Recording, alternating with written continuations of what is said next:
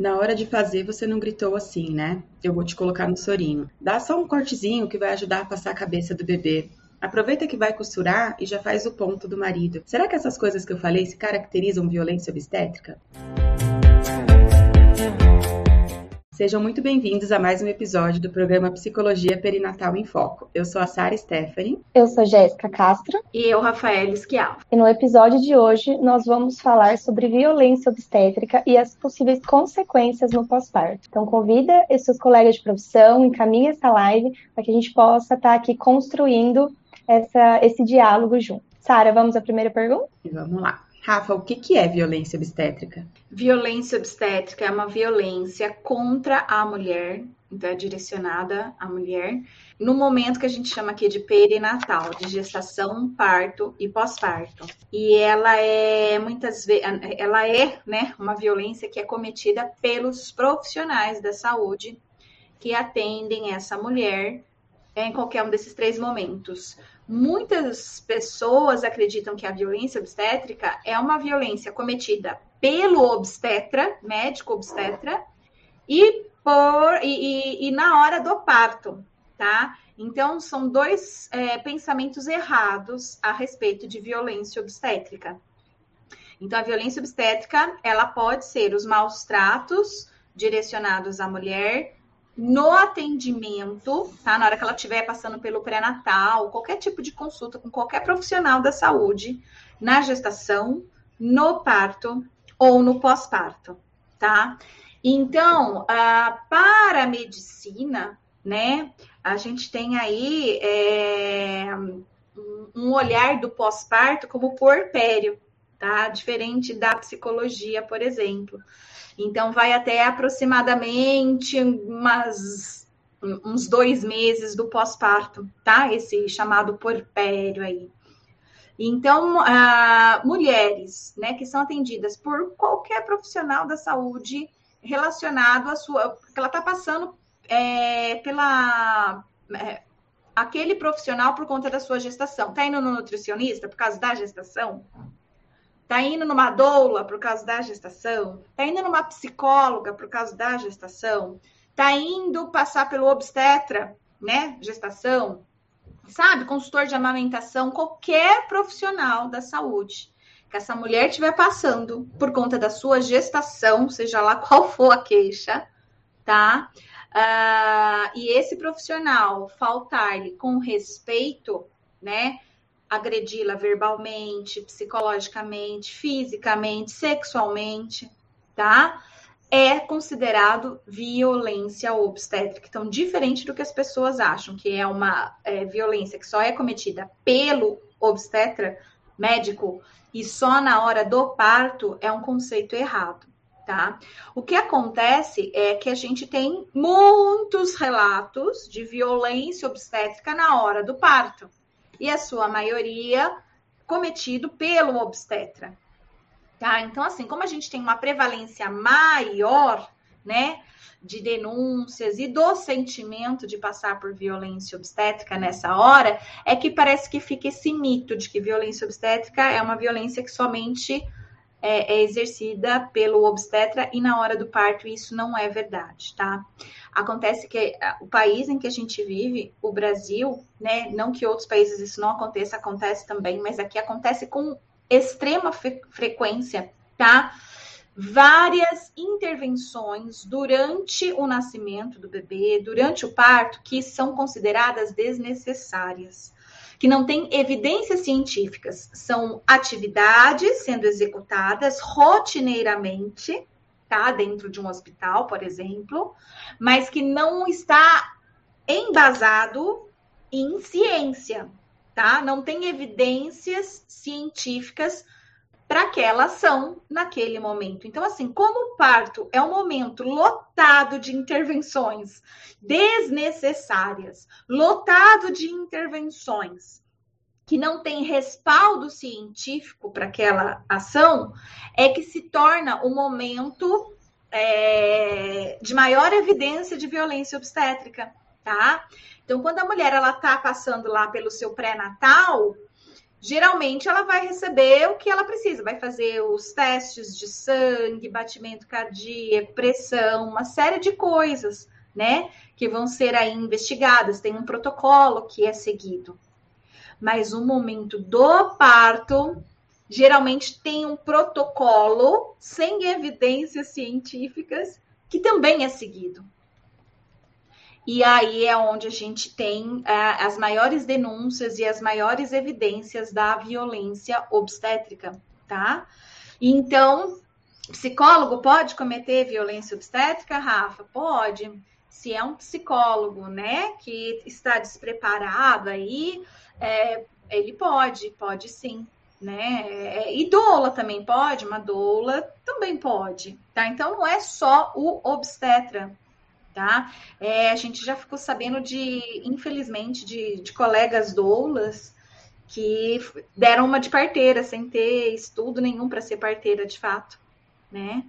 Então, assim, isso é uma violência obstétrica que uma doula comete, né? Ela, ela não tem né, capacidade aí em é, é, instrução, conhecimento, né, estudo. Então, é, é, é, ilegal no Brasil, por exemplo, né, uma, uma doula ser a parteira, a não ser que ela for parteira e doula, aí é outra história, é outra coisa, por exemplo, né? Uh, então, assim, violência obstétrica é a violência que vai acontecer.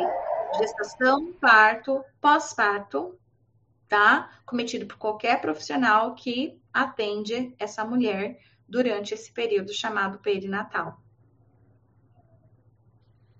E quais são os tipos de violência obstétrica?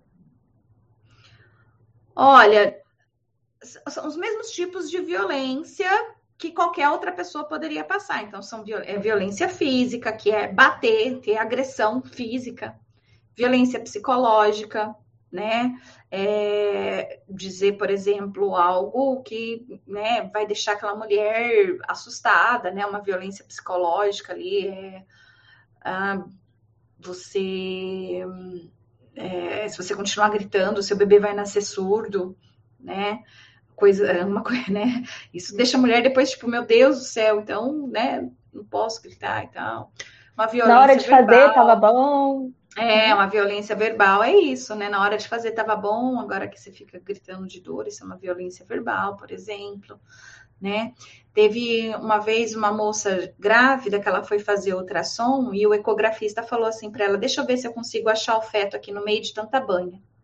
Tá? Isso é uma violência psicológica, tá? Por exemplo.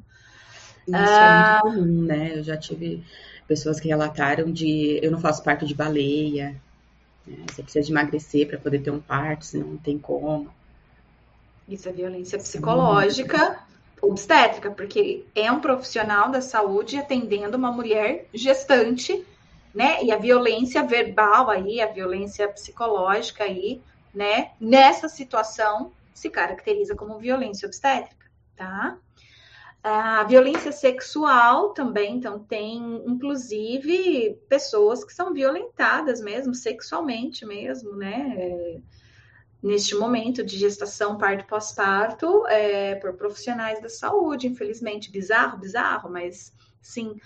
Uh, certa vez, uma, uma moça disse assim é, para uma das minhas alunas, né, quando eu dava o estágio, que ela tinha ouvido de um médico, né, ou enfermeiro, não lembro, mas que na hora do toque né? Ela estava em trabalho de parto, na hora do toque, ele falava assim para ela, na hora que ele introduzia, né, os dedos para fazer o toque, duvido que seu marido coloque o dedo tão gostoso quanto eu, tá? É uma violência sexual, psicológica, né? É tudo ao mesmo tempo ali. Então, a gente às vezes acredita que não, mas tem, infelizmente, tem sim, tá? Inclusive violência sexual aí, envolvido por profissionais da saúde na, na assistência de mulheres na gestação, parto e pós-parto.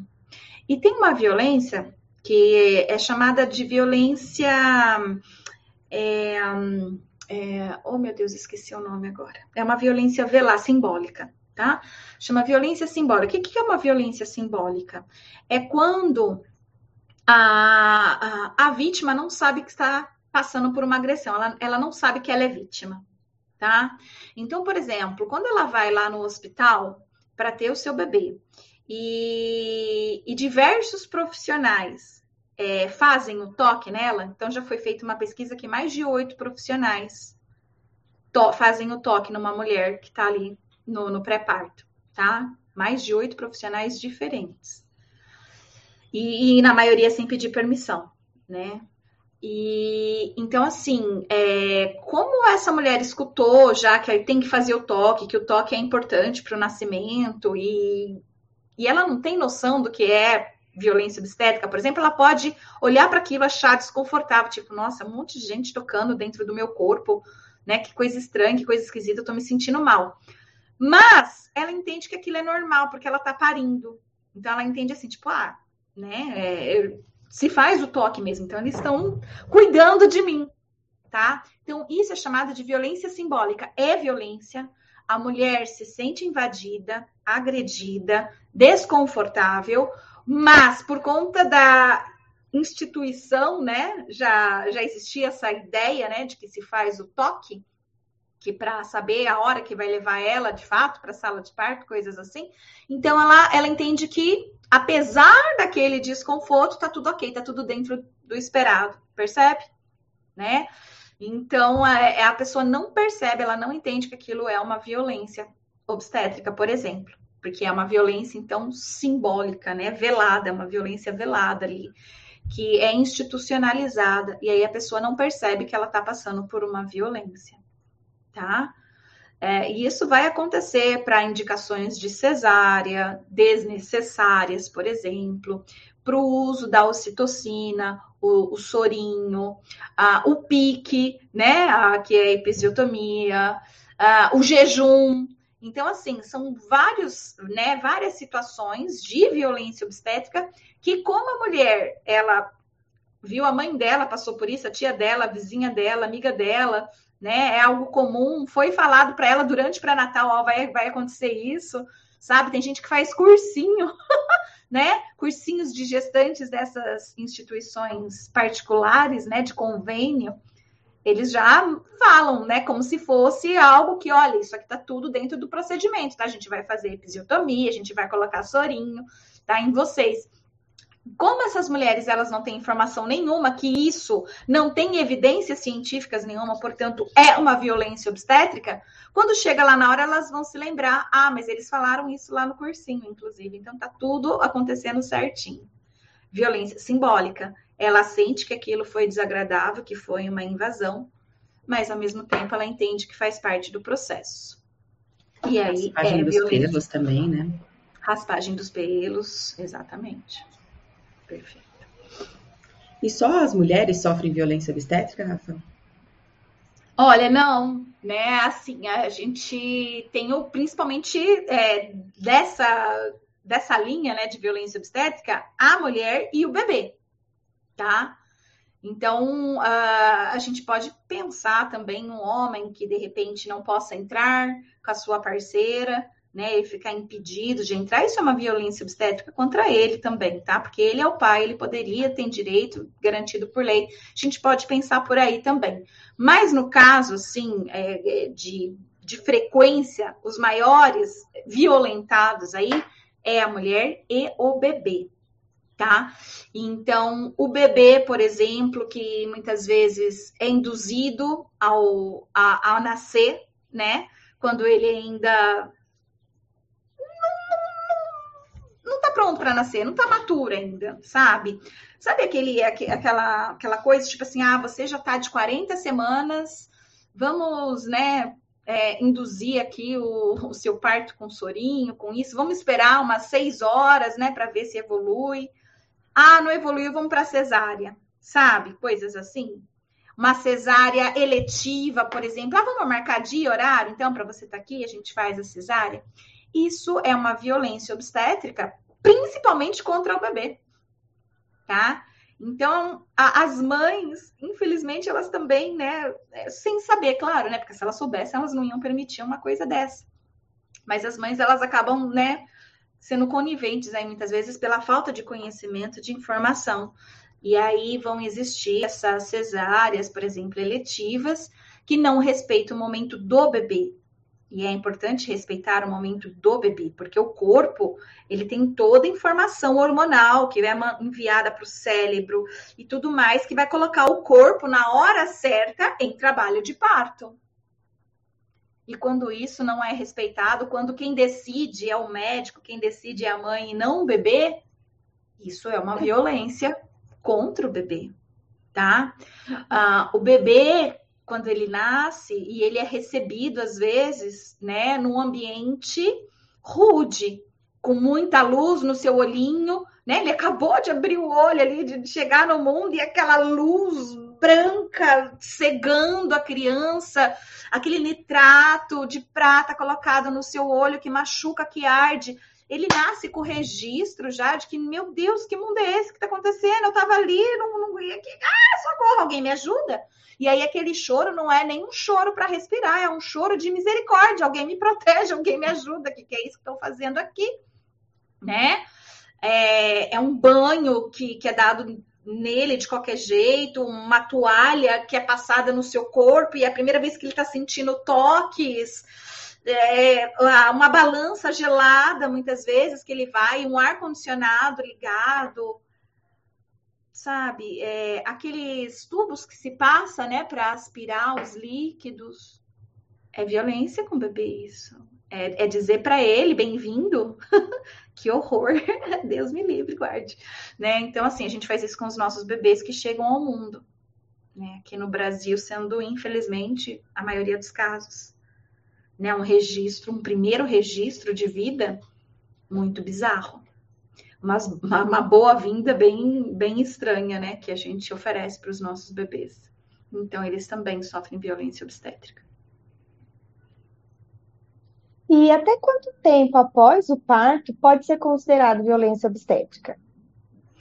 Olha, é qualquer consulta que ela vai fazer de pós-parto, tá? Então, tem lá aquelas consultas de pós-parto que as, as, é, é, elas vão fazer próximo até dos 45 dias, né? É considerado. Ou qualquer outro tipo de atendimento, uma, uma consultora do sono, consultora da amamentação, por exemplo, que vai até mais do que esses 45 dias tá? É, qualquer atendimento profissional do pós-parto, relacionado ao pós-parto, pode ter aí, né, uma, uma, violência obstétrica acontecer. Agora, quando que a gente, até quando a gente pode fazer denúncia? Aí não tem um período, tá? Tem mulheres que vão descobrir que sofreram violência obstétrica depois de um ano, de um ano e meio do pós-parto. Então, ela pode reunir as provas e, e, e entrar com, com pedido, né? É, de denúncia mesmo, né? De denunciar o profissional, a instituição. Então, é possível, mesmo depois de, de um ano, aí você fazer a denúncia, tá? De, de ter sofrido uma violência obstétrica. E quais são os dados no Brasil de violência obstétrica? Olha, um muito grande. A, gente tem um índice, um índice muito alto, precisa de novas pesquisas. Não foi realizada pesquisas populacionais tão grandes quanto a de 2012, que foi promovida pela Fiocruz, tá? Então, teve um inquérito aí, Nascer no Brasil, realizado em 2012, o ano que vem já vai completar 10 anos, tá? Desta pesquisa. E essa pesquisa, ela identificou que a cada quatro mulheres, uma sofreu violência obstétrica e sabe que sofreu violência obstétrica, tá? Porque a pesquisa foi perguntando diretamente: você acredita que sofreu violência? E aí a pessoa respondia que sim, a cada quatro, uma. Mas a gente tem uma suspeita que o número é maior. Por quê? Três mulheres, por exemplo, sofreu, mas não sabe que sofreu, né? Porque quando você vai investigar, ah, mas teve é, sorinho, ah, mas teve episiotomia. Ah, mas teve raspagem dos pelos pubianos. Ah, mas teve jejum. Ah, mas teve indicação de cesárea, né? Teve uma, uma, sabe, sim, você ia ter um parto normal e acabou fazendo cesárea. Qual foi o motivo? Qual foi a justificativa da cesárea? Então, quando você começa a investigar um pouco mais, é, esse número aumenta. Esse número aumenta, mas é, estatisticamente, assim, eu não tenho como dizer, porque a gente precisa de mais pesquisas para isso. Tá? Então, o que a gente tem aí já consolidado, a cada quatro mulheres, uma sofre violência obstétrica, sim, muito explícita, a ponto da mulher que não sabe, ela dizer, não, não, eu, eu, o que eu passei por aí, tenho certeza que, que foi violência, tá? Cada quatro uma. Quais são as consequências emocionais no pós-parto que podem vir decorrente à violência obstétrica, Rafa? Olha, transtornos mentais podem acontecer, tá? De um de, é, causados por uma violência obstétrica. A violência obstétrica ela pode levar, inclusive, à morte da mãe e do bebê, tá? Então, essa mulher, ela, devido a uma violência obstétrica, ela pode morrer, tá? Mortalidade materna. E por conta de uma violência obstétrica, o bebê também pode morrer, tá? Então, são é, é, condições das mais graves, tá? Mas a gente tem bastante relatos hoje de mulheres com transtorno de estresse pós-traumático, sendo o evento estressor desencadeador o parto, tá? A vivência, então, uh, da violência que ela sofre ali. Uh, nós temos também muitos casos de depressão pós-parto, então, mulheres que não tinham depressão durante a gestação, mas elas vão apresentar depressão pós-parto por conta da violência sofrida.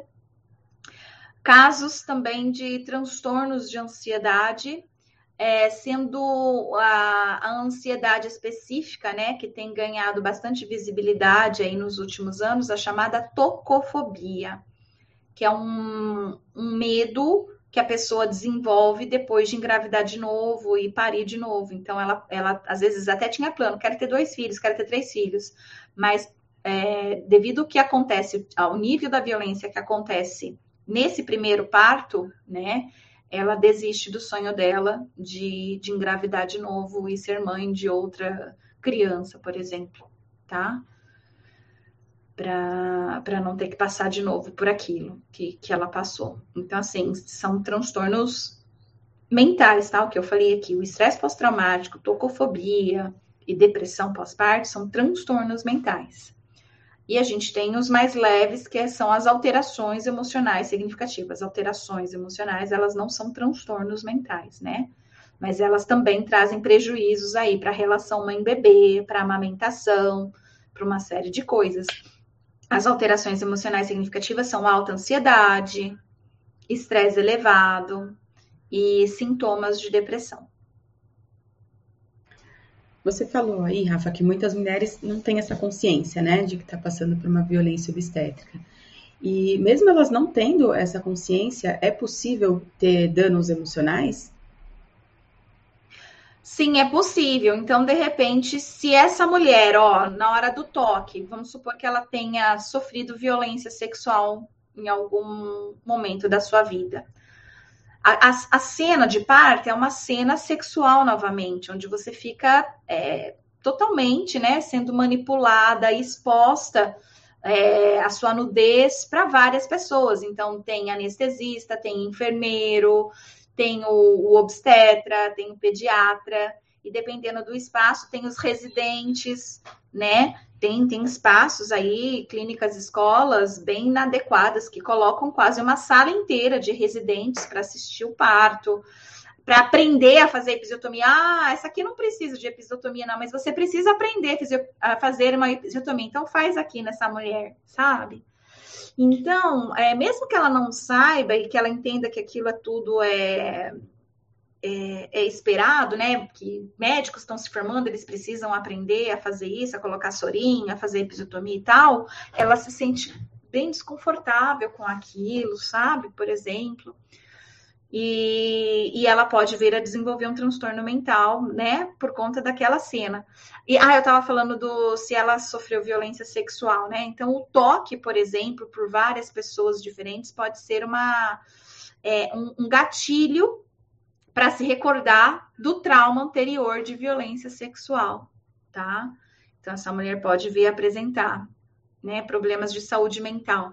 A, a própria episiotomia, quando feita de uma forma totalmente agressiva, que pode rasgar até o ânus, que pode rasgar até as coxas da mulher, por exemplo, pode trazer consequências para ela depois, psicológicas, assim, ela pode ter uma depressão, porque ela pode olhar e, e, ver né, a desconfiguração, a cicatriz que ficou ali.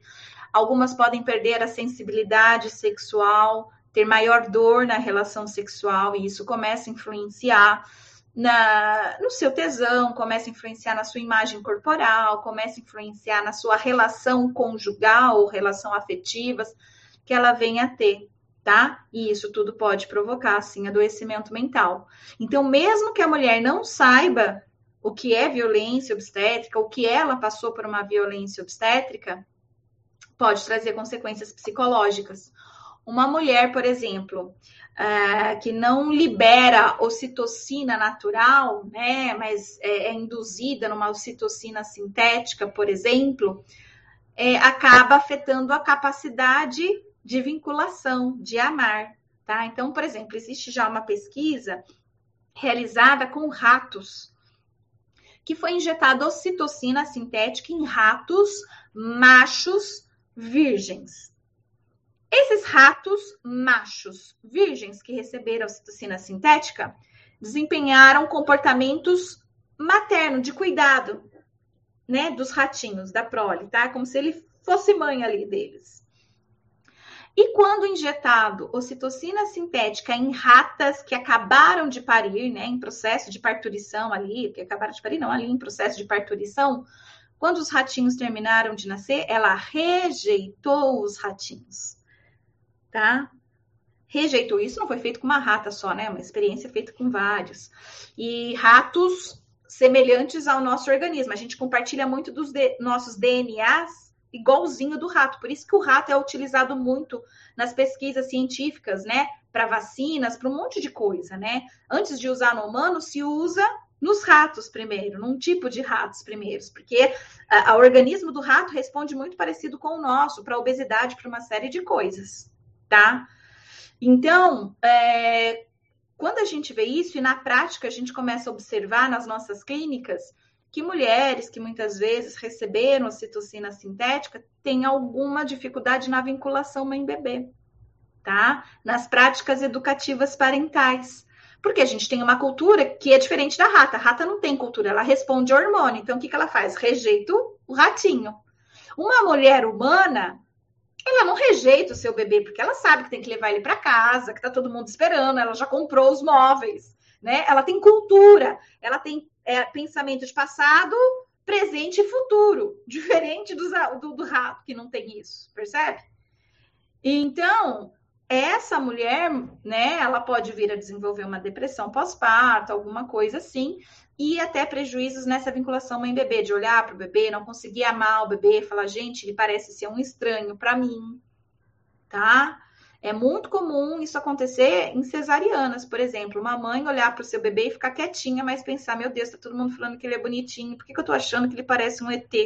Né? Por que, que eu não tô vendo boniteza nele? Por que, que eu não tô conseguindo fazer cuticute? Por que, que eu não tô conseguindo amar ele? Tá? Isso tem muito a ver também aí com, com isso. Então, são, são consequências de uma violência obstétrica que a mulher, ela não sabe que passou, mas ela sofre as consequências.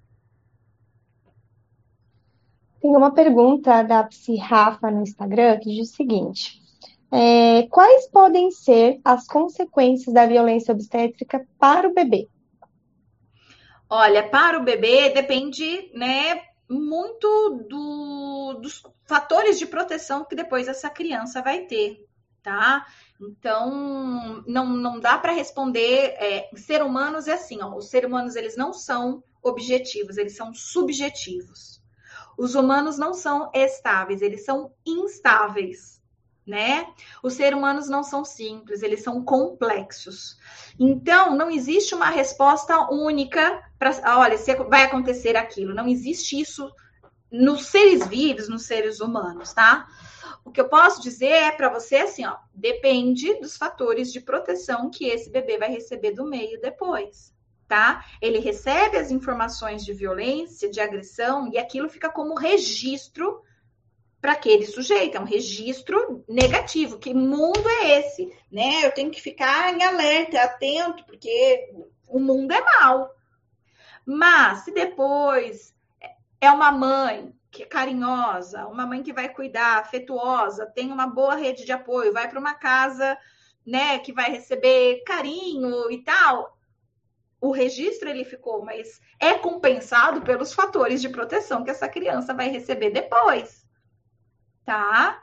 Agora, se a gente está falando de uma criança que sofre violência na hora do seu nascimento, essa mãe já vem apresentar uma depressão pós-parto por conta ou não da violência obstétrica, tá? Essa mulher não conta com rede de apoio, vai para uma casa que tem violência, drogas, abuso físico, abuso sexual.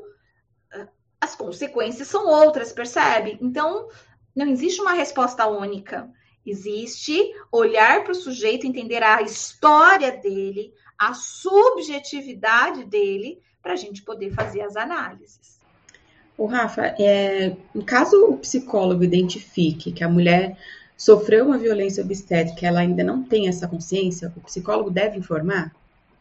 Ótima pergunta, Sara, ótima pergunta, porque às vezes o psicólogo, quando ele tem informação do que é violência obstétrica, né, ele se torna, né, tipo um, um, um fiscal, né, e, e quer contar para todo mundo, né, olha, né, não a violência obstétrica quer contar para todo mundo. E alguns psicólogos nessa ânsia, né, na, tem comportamentos inadequados, comportamentos antiéticos, tá? De falar para a mulher. Então, ele está lá, né, na psicoterapia, a mulher fala o que aconteceu, ele sabe que aquilo é violência obstétrica e ele fala assim: nossa, mulher, você sofreu uma violência obstétrica, precisa denunciar, né, e tal. Então, é, é, é esse psicólogo está cometendo uma segunda violência obstétrica com essa, com essa pessoa, tá? E ele pode ser denunciado. Inclusive, por isso a importância de você ser um psicólogo perinatal para atender esses casos, para você saber discernir, né? É, o, que, o que se faz o que não se faz, né? Infelizmente, a gente tem alguns despreparados aí. Então, a gente não fala, a gente não fala para a mulher, tá? Se ela, se ela procura por nós para, tipo, olha, eu, eu tô na dúvida se eu sofri violência obstétrica ou não, eu sei que você é um psicólogo perinatal, você pode me ajudar nisso? É outra coisa. Ela foi, te buscou para isso, para orientação.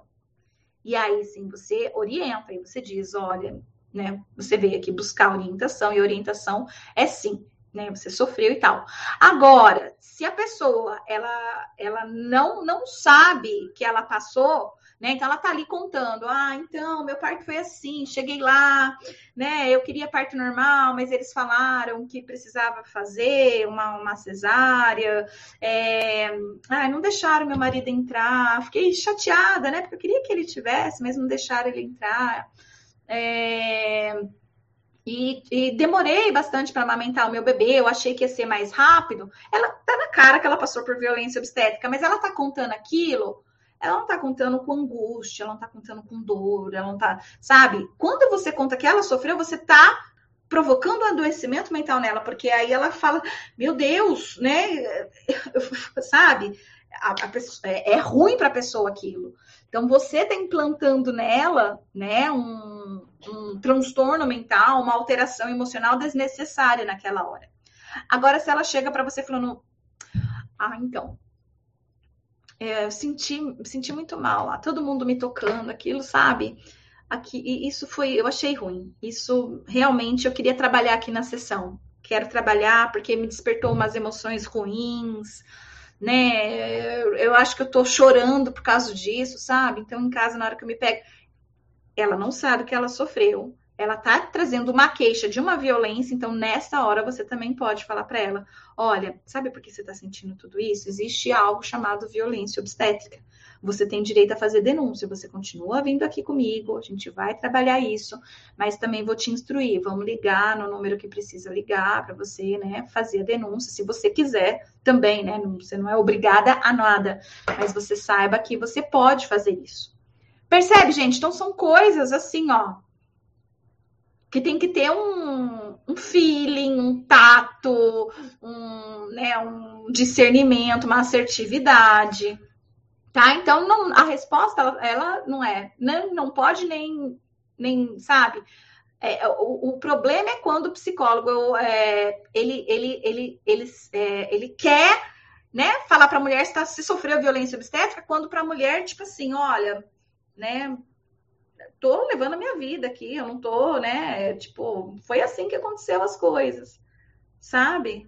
E aí você, não, você sofreu, você tem que estar tá sofrendo, né? Você foi violentada né? Aí você coloca um, um adoecimento mental desnecessário ali, num, num, espaço em que não, não, não existia um adoecimento mental por conta da violência que ela sofreu, sabe? Ela não sabia, então não existe um, um adoecimento mental ali. Como o psicólogo perinatal ele pode trabalhar essas possíveis consequências, né, diante aí de uma violência obstétrica? A gente pode trabalhar com orientação, com acolhimento e com psicoterapia, tá? Tudo vai depender do local em que a gente está trabalhando, né? E qual é a queixa que o nosso cliente traz, tá? Então, assim, nós podemos trabalhar desde o antes na prevenção, durante a gestação, a gente previne, tá? Que a mulher venha a sofrer violência obstétrica, levando orientação, informação para ela.